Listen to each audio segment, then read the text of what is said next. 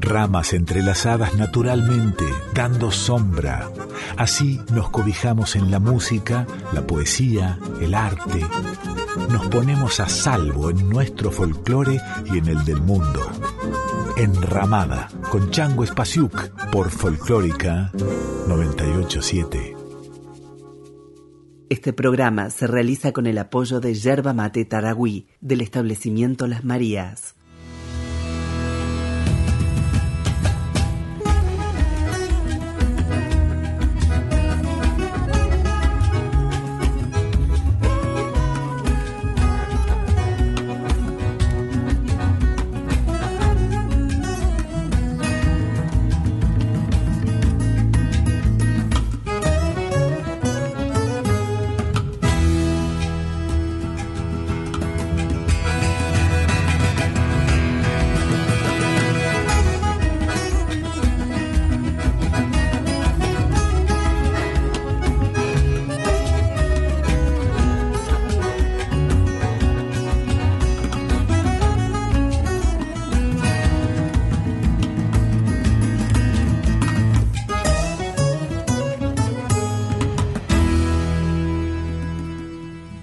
Mate amargo que naciste en la rueda de un fogón, derramando tradición entre un estilo y un triste, mate amargo que trajiste entre tu hierba sabrosa, la suavidad primorosa de una mano de mujer y el embrujo de un querer con que te cebó una moza.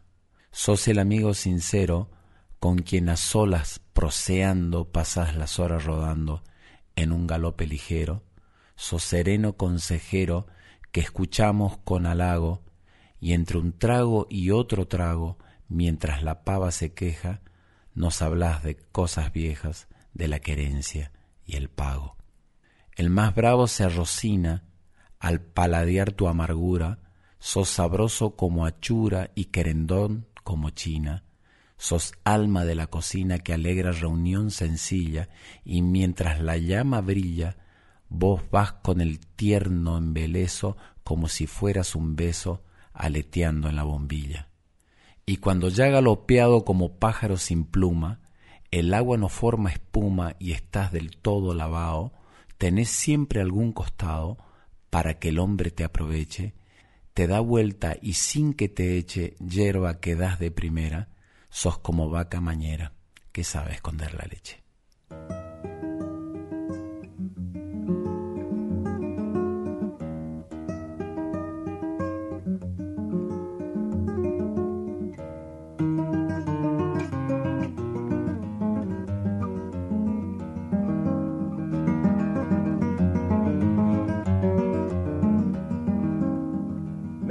Para saludarla, aña Clorinda Raquel, una viejaza tan fiel que bien merece nombrarla. A más vale ponderarla y no a modo de remate, antes que yo me desate para hacerle un buen homenaje a quien me enseñó el lenguaje con el idioma del mate.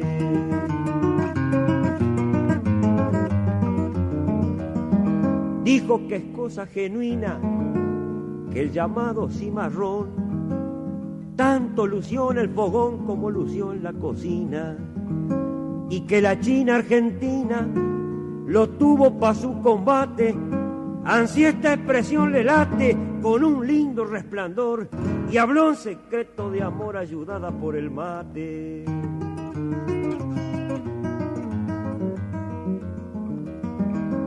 Cualquier moza irá diciendo con un mate muy caliente, de que segura presiente que ya se está derritiendo.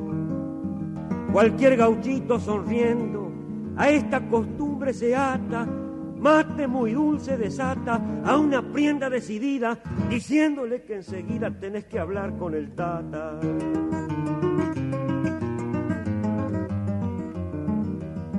Mate dulce es amistad y con leche estimación. Con café se da un perdón con toda sinceridad. Cuando hay cordialidad es con azúcar quemada, espumoso queso amada y con naranja el lenguaje. dice que tome coraje y se la lleve robada.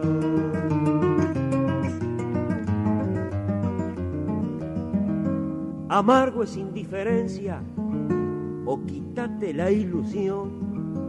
Llegas tarde a mi rincón, molestas con tu presencia.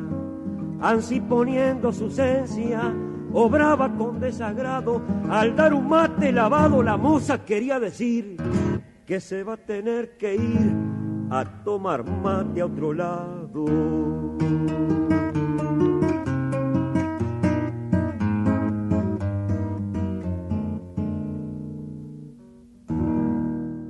Hola, ¿cómo están? Esto es Enramada, estamos en Nacional Folclórica, yo soy Chango Spasiuk y esta enramada está dedicada al mate. El 30 de noviembre se celebra un aniversario más del Día del Mate.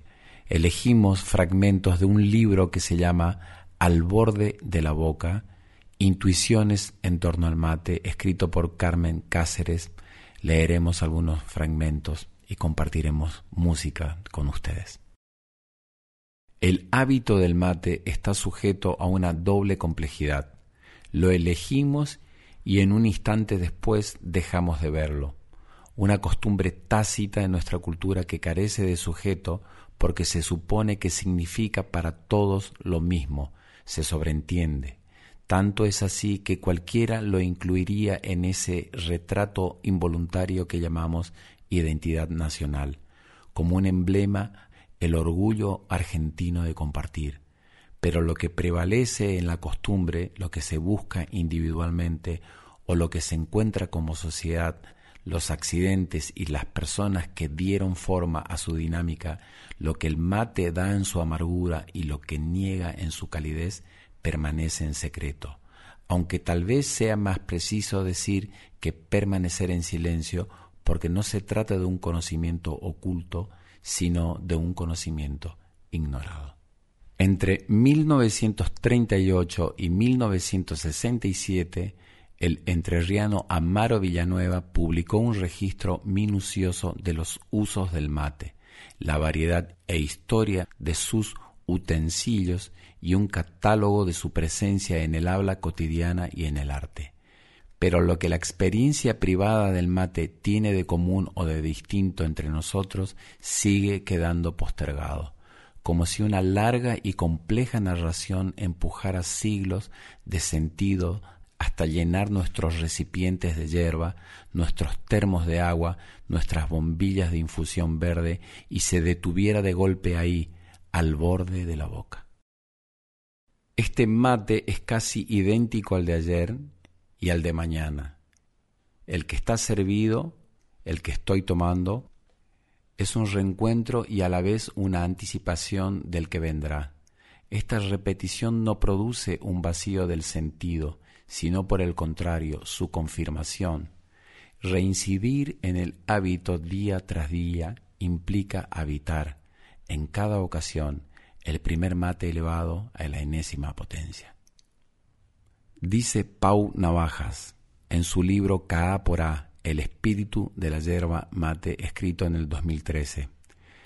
Tupá, uno de sus dioses predilectos, obsequió la planta a los abá, y les hizo saber que es necesario chamuscar las hojas apenas cosechadas, exponiéndolas a un instante a la llama directa del fuego, sin quemarlas ni un poco. Esa sencilla operación hace estallar las células de la hoja, libera la savia y fija la clorofila. Los guaraníes llamaron a este procedimiento sapecá, cuya traducción podría asemejarse a abrir los ojos.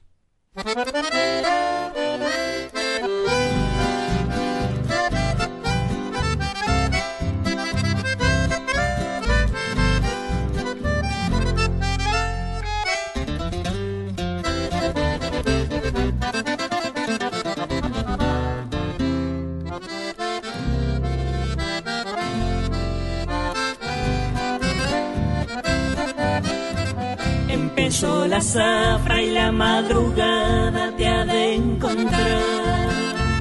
Allá en el yerba ponderando el filo de tu machete en un sabucar,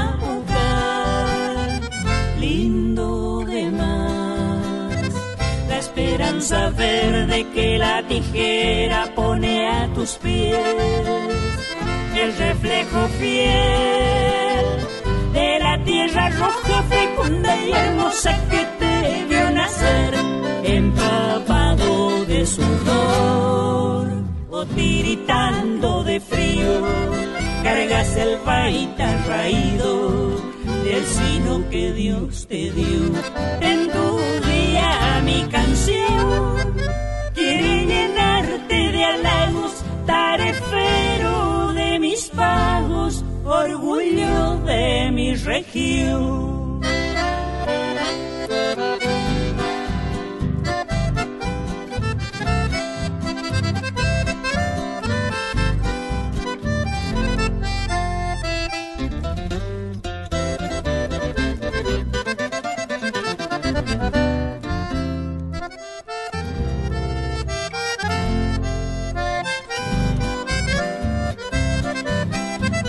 Terminó la zafra y nada ha cambiado, seguís igual con tu cara ya. Reviro y cocido hasta la carpida de un mandiocar o algún maizal. Con cambito seco prendes de nuevo otra ilusión allá en un galpón su llama ardiente será confidente de tu corazón. Qué fácil te acomodas con lonadas y peñones en el galpón de los peones o al calor del barbacoa. En tu día mi canción quiere llenarte de halagos, tarefero de mis pagos orgullo de mi región, tarefero de mis pagos, orgullo de mi región.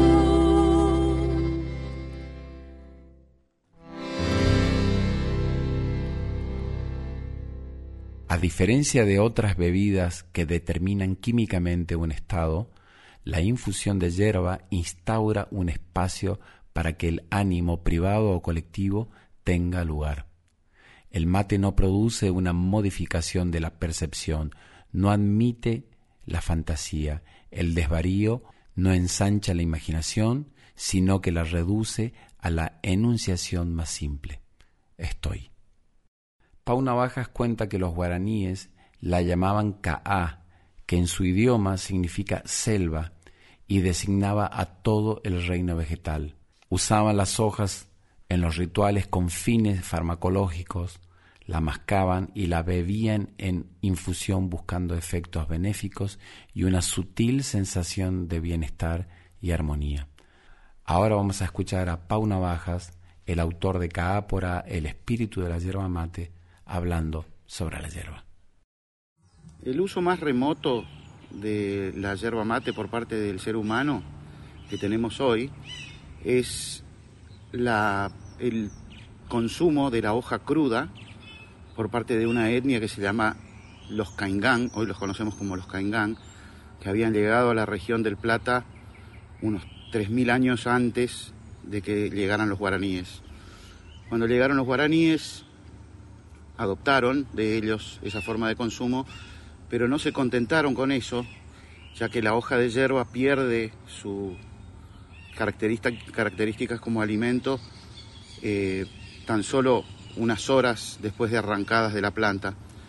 Y eh, los guaraníes, para superar esa limitación, desarrollaron un proceso de elaboración que hace que las propiedades alimenticias, terapéuticas y estimulantes de la hierba permanezcan en el producto elaborado. Es un proceso eh, de varias etapas, sumamente delicado, con el uso del calor en dos formas distintas, que hasta el día de hoy se sigue respetando. La misma receta que eh, inventaron los guaraníes, que empieza con lo que se conoce como el sapecado, que es la exposición de las hojas a, una temperatura muy muy alta, mediante la exposición directa de las hojas a la llama del fuego, que no debe quemar la hoja, eh,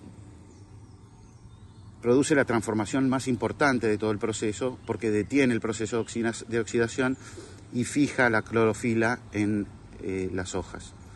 Luego de eso se seca, también con el uso del calor, pero de una forma muy lenta y a lo largo de mucho tiempo, llevaba hasta 24 horas el proceso guaraní, hoy en día en la modernidad se ha cortado, pero sigue teniendo que ser un proceso lento.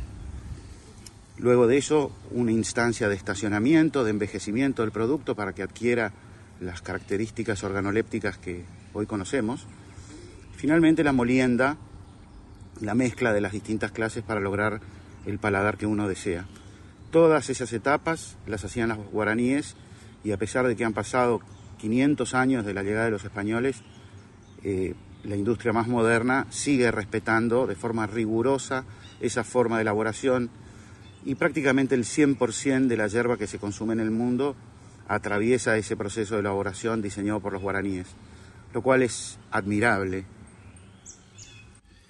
Los guaraníes, como puede verse en, la forma en que elaboraban hierba y la consumían, eran una cultura sumamente refinada, distinta del prejuicio que suele tenerse, de que era gente primitiva y sin capacidad de refinamiento, pues la forma en que se elabora la hierba eh, demuestra lo contrario, ¿no? Demuestra una fineza y un conocimiento y manejo del calor y de la termodinámica realmente sorprendentes. Eh, con respecto a eso, se suele mencionar la característica que tiene el idioma guaraní de ser un idioma con una capacidad de exactitud para definir las cosas y para expresar ideas que no tiene nada que envidiarle al latino, al griego, que suelen ser considerados como las lenguas más elevadas para poder filosofar y hacer poesía, pues el guaraní no tiene nada que envidiarle en ese sentido. Y no solo eso, sino que tiene una aproximación poética a la lengua que es, siempre ha sorprendido a los lingüistas de todos los tiempos y, también da cuenta de que gente que se comunicaba en un idioma tan fino y tan elevado no era gente poco refinada. Eh, por ejemplo, a, las plantas, a una plantas con una insignificante utilidad, le ponían nombre y apellido, o sea, un nombre que definía la especie y un apellido que definía la familia a la que pertenecía esa planta. Y en este contexto también la hierba llama la atención porque siendo una planta que hasta la consideraban sagrada, no solamente útil, sino también sagrada, cuyo uso era no solamente alimenticio, sino que también era terapéutico, estimulante y ritual, eh, en vez de ponerle un nombre, simplemente le pusieron, la llamaban Ka. Ka que en guaraní significa planta, como si la hierba contuviera todas las virtudes de todas las plantas. Y más interesante es el hecho de que Kaa en guaraní significa, no solo significa planta, sino que también significa bosque, monte. Y el mundo vegetal, el reino vegetal en su conjunto también se denomina Kaa. Y cuando hablaban de Kaa refiriéndose al monte, no hablaban solamente de las plantas, sino que también hablaban de los animales que habitan la selva, como si todo el ecosistema selvático eh, se, pudiera definir con esa palabra. Y es muy interesante porque entonces cuando uno toma mate en guaraní, uno toma ka, kawi, le decían al mate, está tomando eh, selva, está tomando, no, no está tomando mate o no está tomando planta solamente, sino que también está tomando selva lo cual a mí me resulta muy inspirador y también nos habla de, la riqueza y la complejidad del idioma guaraní y de esa maravillosa cultura que nos sorprende en cada detalle que estudiamos de ella y nos causa una admiración.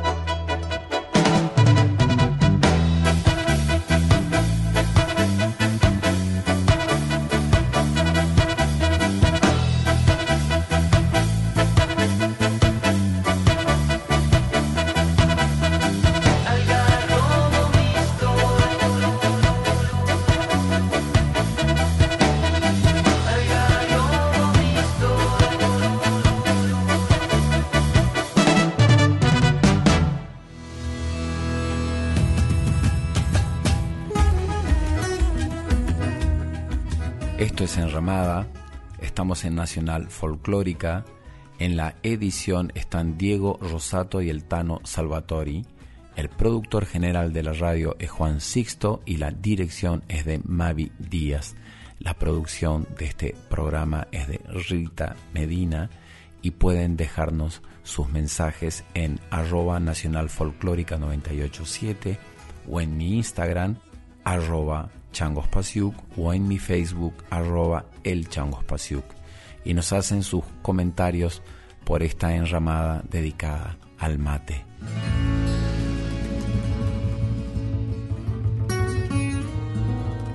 Enramada. Con Chango Espasiuk por Folclórica 987. Este programa se realiza con el apoyo de Yerba Mate Taragüí del establecimiento Las Marías.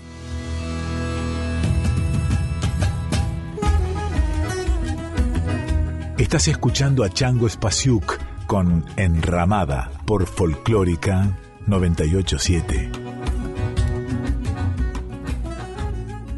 Los guaraníes no practicaron la escritura a pesar de tener un lenguaje muy sofisticado. Unían vocablos como se hace en el alemán para que las palabras designaran sentidos exactos y el mate no fue la excepción, tenía un léxico particular. Caingua era la calabacita que se usaba de vaso y el nombre estaba compuesto por voces. Ka, que significa hierba, y agua, gua, recipiente. Bombilla se decía tacuapí, compuesta por las voces tacuá, caña hueca, y apí, lisa o alisada. Y la caldera con agua caliente se la designaba itacuguá, donde i era agua, tacú caliente y gua recipiente. Dos personas tomando mate jamás dejan de ser dos bocas. El mate sienta frente a frente a dos conciencias dispuestas a un intercambio. Ponerse al día es volver a un presente en el que cada uno se percibe como singularidad en busca de otras singularidades y en ocasiones esto crea un espacio de feroz intimidad. Cuando vi que la gente compartía la misma bombilla me emocioné. Las barreras se derrumbaban al instante en un sorbo. Simbolizaba la aceptación de lo desconocido y expresaba con seguridad confío en ti.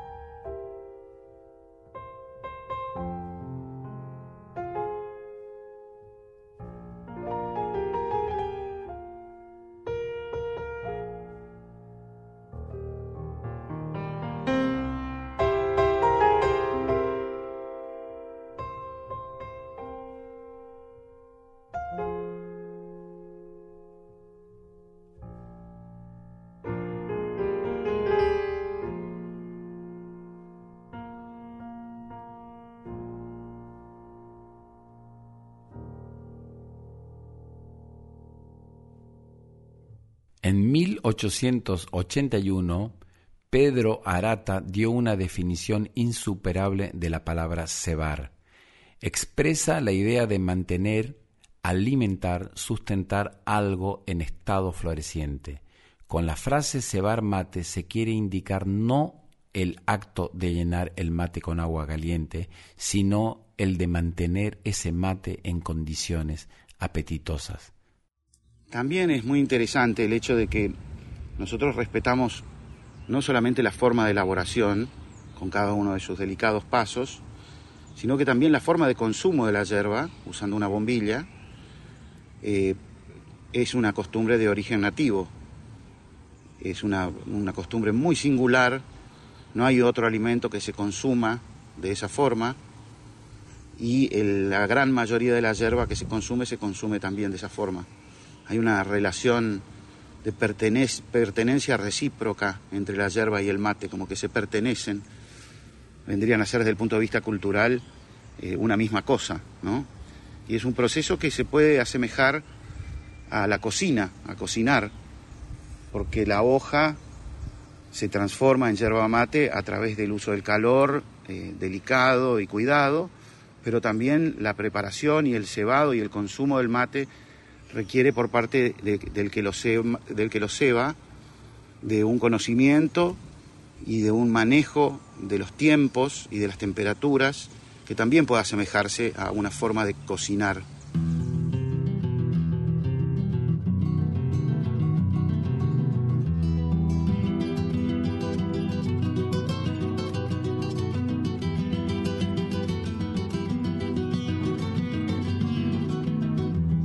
Ojalá que mi canción tenga tu mismo sabor, viejo mate cimarrón, que hoy he encontrado tirado en un rincón olvidado bajo este cielo español.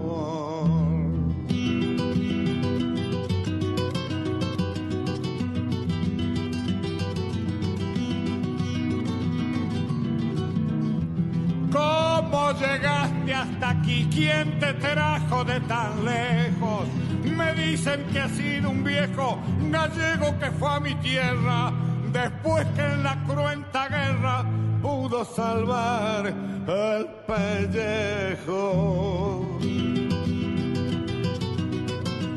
Allá el español hermano entró a trabajar la tierra conoció el calor que encierra tu espuma en la madrugada mientras dormía su amada y él soñaba con la vuelta.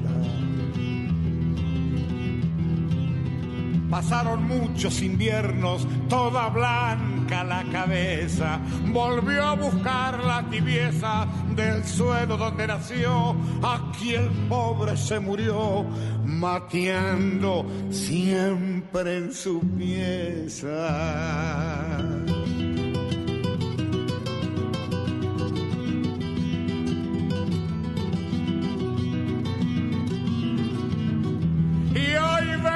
Te encuentro yo solo, triste, abandonado, viejo mate que has prestado tanto servicio en la vida.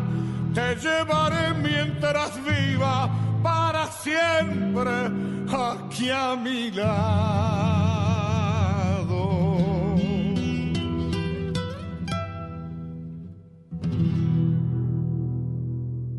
Son cientos los alimentos de origen americano que hoy tienen alcance mundial.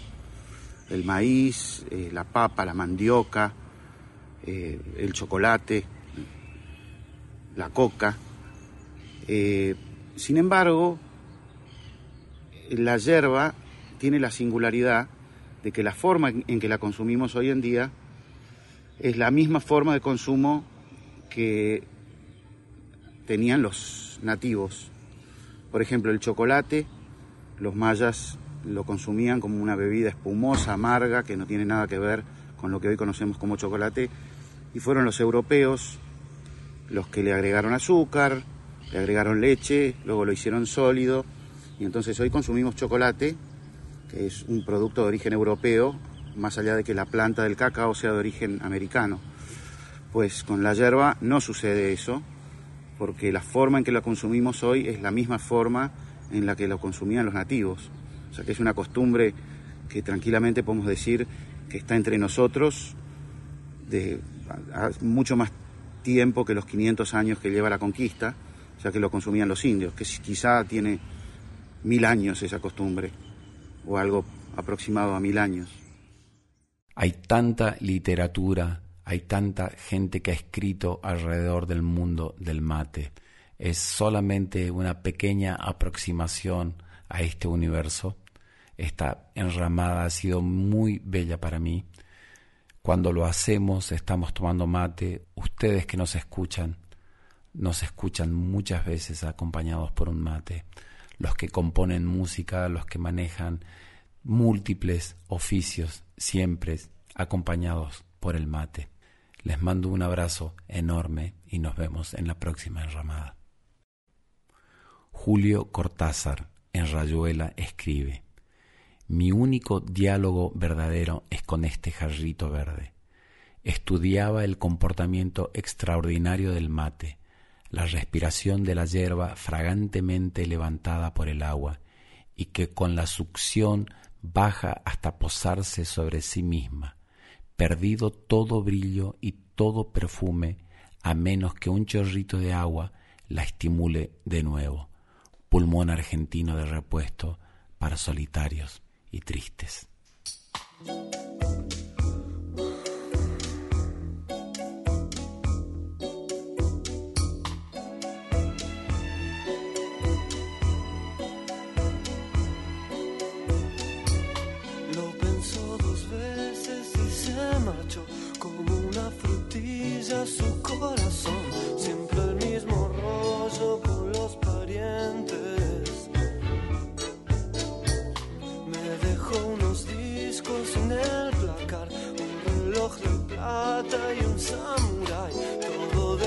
detallado en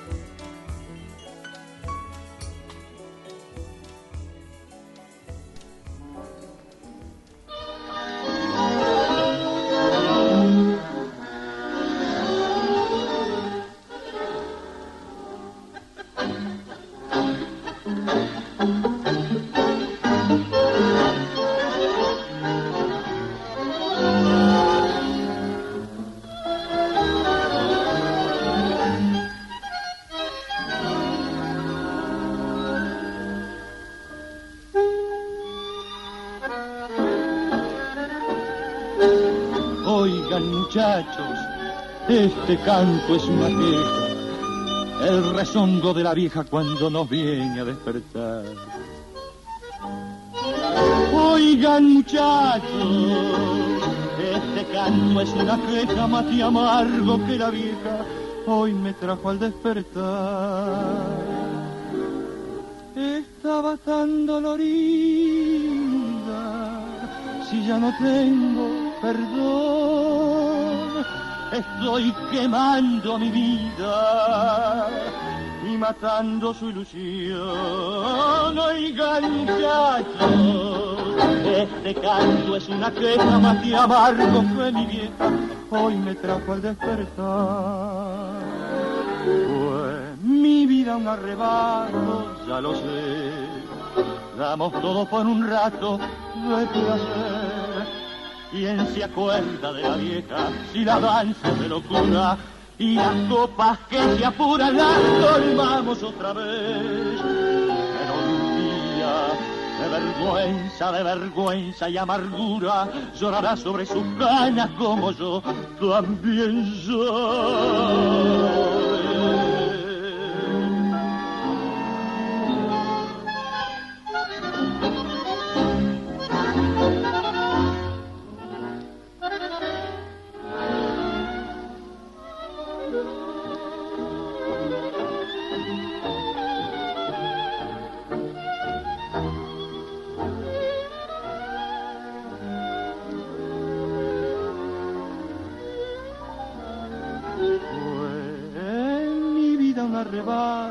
Lo sé.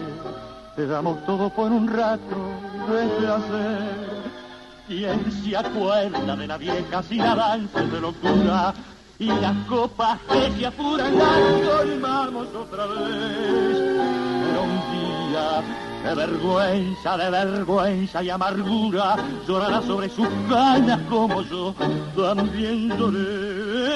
Oigan muchachos, este canto es una queja más y amargo que mi vieja hoy me trajo al despertar.